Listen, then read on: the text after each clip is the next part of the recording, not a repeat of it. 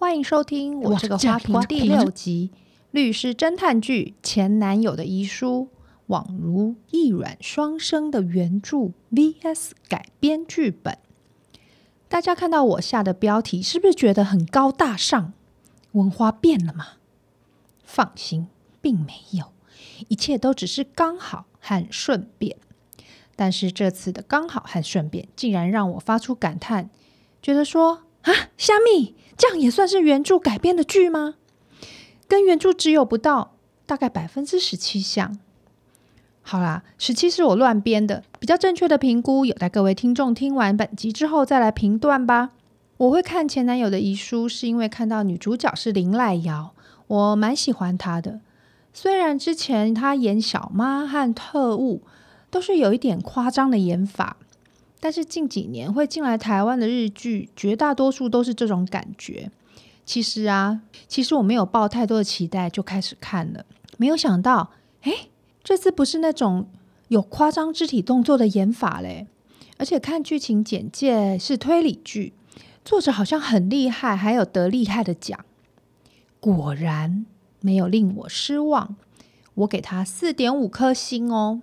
一颗星是觉得好久没有看到属于本格派的推理剧了，没有骇客、枪战、打斗，斗智不斗勇，真的很不错。当然也没有血腥，有尸体，但是一点都不血腥。第二颗星是里面林濑瑶的角色剑持丽子，吃好多的食物哦，每一集都一直吃，一直吃。光第一集正餐加点心就有十餐。而且看他吃都觉得好好吃哦，看着看着就肚子饿了。那第三颗星是给到画面、服装造型，我觉得都很好看，也不会像有一些漫改剧有一些奇奇怪怪的特色，总算有一种恢复常规的欣慰感。那第四颗星是剧情进展得很快，解谜过程利利落落的，那关键线索还会忽然停格一秒，让观众一起来参与。那第零点五颗星呢？我其实是给导演运镜的安排。至于为什么只有给半颗星，请容我等下再说明。讲推理剧嘛，就吊一下大家的胃口啦。那我为什么会看这本书呢？其实很久都没有看书了，会想看的是因为要做这一集的花瓶啦，就在网上查查资料。发现前男友的遗书原著是日本第十九回，也就是二零二零年这本推理小说了不起这个奖项的得奖作品。但是最重要的是想要看说，哦，剧里面那么多好吃的菜，到底作者是怎么写的？而且他的本业是律师，那爱吃的律师到底会怎么写这些好吃的东西？那我这个花瓶不是都会介绍一些食物吗？我就很想学学看，说，哎，人家到底怎么写的，可以让编剧跟导演在剧里面呈现。结果我超级惊讶，书里面只有一餐，而且完全没有特别描写。我充满期待开始看，却发现最想看到的里面根本没有。除此以外，只用了两集来说这一本书的故事，其他的故事是从哪里来的？那揭秘男主角案件的过程是全剧分量很重的部分呢？书里完全没有，而且连男主角的职业跟在剧里面根本就不同。或许说书里面没有谁是男主角啊，五人侦探团根本就不存在啊。书里就是剑持丽子一个人破案呢、还有另外一个让我超级惊讶的点，在每一集我以为是向过去知名的侦探小说家致敬而出现的书，像第一集和第二集的案件是阿莎加克里斯蒂的畸形屋和一个都不留，在第二集的最后，这本书出现在书店的老板手上。那第三集呢，是埃勒里奎因的 Y 的悲剧。原著里面根本就没有这样的设定，书没有，书店老板没有，是不是很离奇？当原著跟改编剧本距离那么大的时候，我就想说啊，那我到网上再看看有没有相关的剧评和书评。可是我发现看书的人就看书，看剧的人就只看剧，就是两个世界分开啊，没有人把他们做个比较，这还蛮奇怪的。或许在日本有人写，可是因为我看不懂日文，所以我就没有去查。那我在 Google 的前两页出现的评论啊，中文的评论都没有这个部分。那既然我又看了书，又看了剧，那我想啊。那就让文花我来试试看好了。我难得有看书诶，总是要记录一下吧。那如果你们问我，那是要看书还是要看剧呢？哪一个比较好看呢？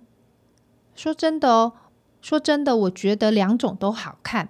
可是啊，如果你是推理小说迷，很重视推理的过程、案件难度，那个谜啊，有没有很难到我想不出来这种？那我觉得你可能不适合看。我觉得前男友的遗书，不管是原著或者是这十一集的日剧，都蛮有娱乐性的。可是，那既然两者差那么多，我就很好奇，说编剧导演是谁？没想到有三位编剧，三位导演，各自负责不同的集数。那首先，我觉得女主角选角选得非常的好。在书里面，作者的铺陈很快，人物特色很快就有立体感。那描述角色的长相非常清楚。剑持丽子大眼高鼻，我觉得根本就是林濑遥。那林濑遥认真起来的样子，跟书里面作者写的剑持丽子真的就是一样。这是我觉得日剧编剧很厉害的地方。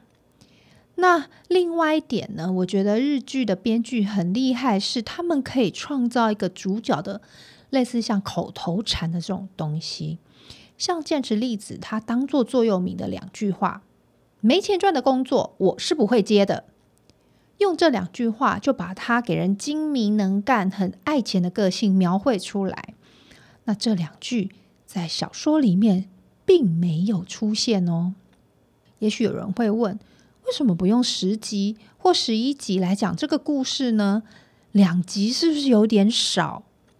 那说真的，我不知道大家有没有看去年十月上架的，也是一部推理剧《最爱》，它就是用十集来说一个故事。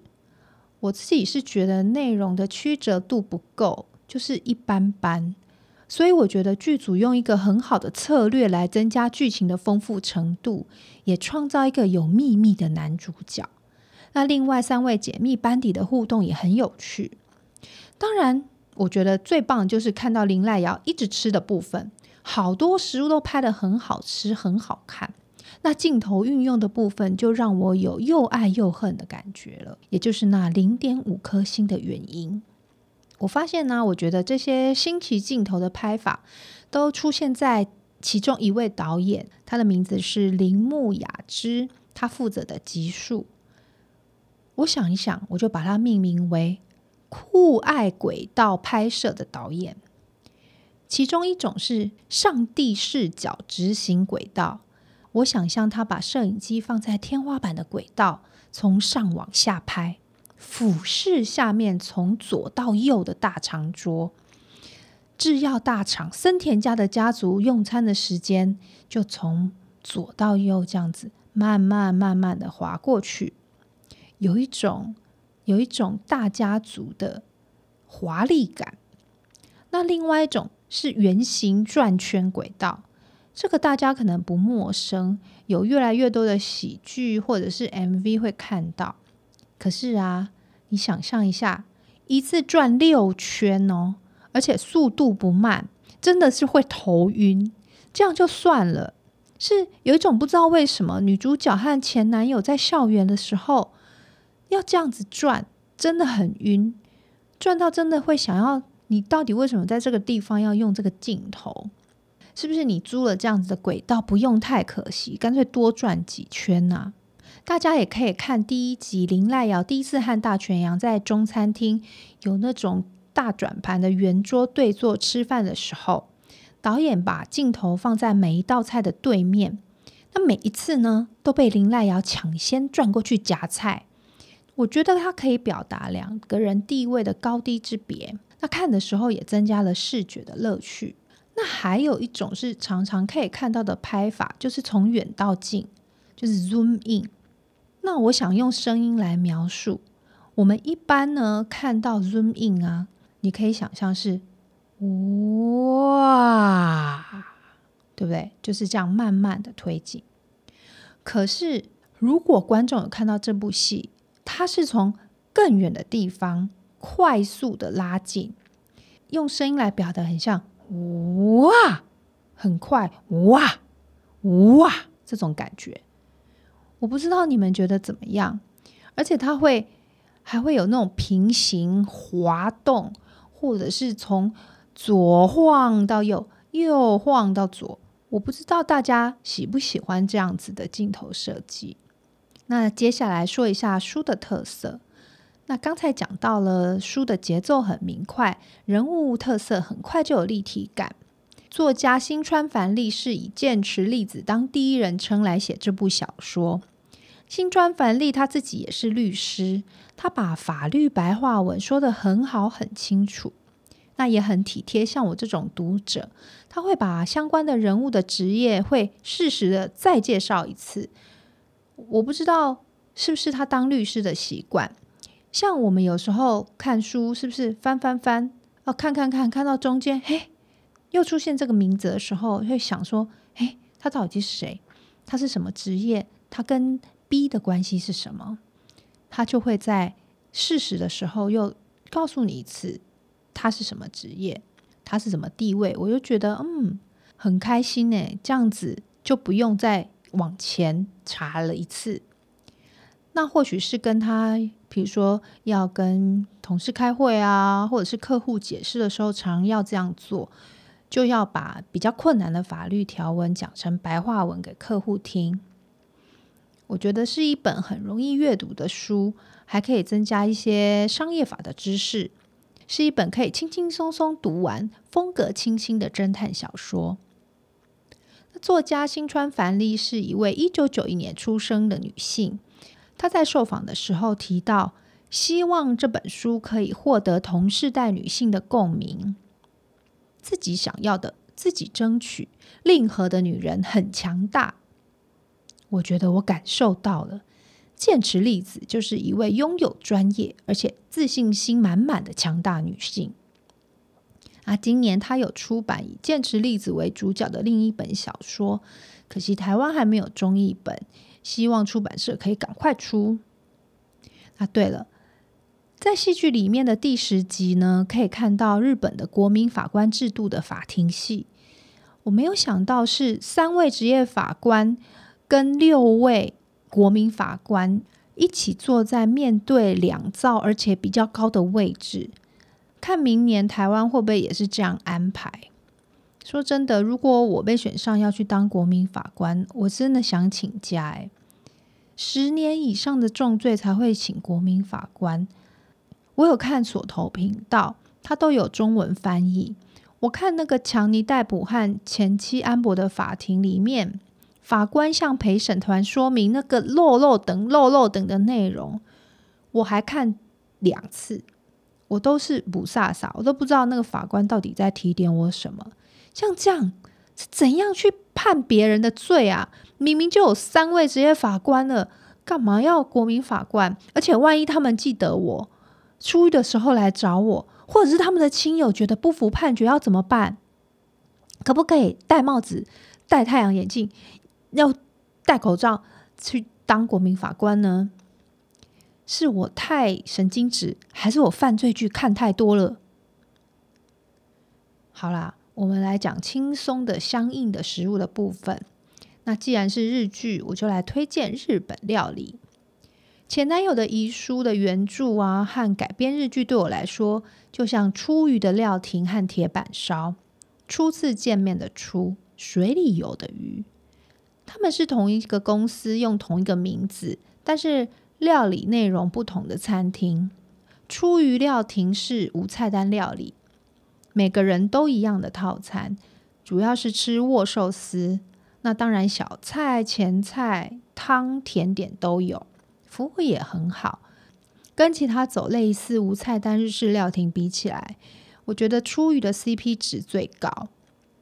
我曾经去过价格要出于两倍的无菜单料理店面按摩摩，握寿司设计是非常适合拍照跟录影，还特别介绍说哦，我们的灯光设计是请那种美术馆的灯光设计来设计的，每一个人要拍前面的料理都会拍得很好看，食物也看起来很好吃。但是那家店真的没有特别好吃，离开的时候都会觉得，嗯，我怎么只记得那个片片的盐，一片一片的盐撒下来到那个鱼上面，然后嘞，鱼好吃吗？什么鱼都没有，对食物特别的记忆点，那表示就是一般好吃而已啊，没有特别好吃。那出鱼的铁板烧我有只有吃过一次，因为太薄了。而且我觉得铁板烧的调味方式比较有限制，我还是偏好料亭。那他们的海产跟一些从日本进口的调味料，都是由他们的公司自己开设的，那算是贸易公司来进口啊、所以厨师说这是他们价格可以比较亲民的原因，会跟着季节有一些调整，比如说呃。海胆季的时候，它就会有海胆的料理。那如果觉得套餐不够吃，还可以看当天它有推龙虾或者是牛排，可以加点。偶尔打打牙祭，我很推荐出鱼料亭，是很好的选择哦。一定要提早定位。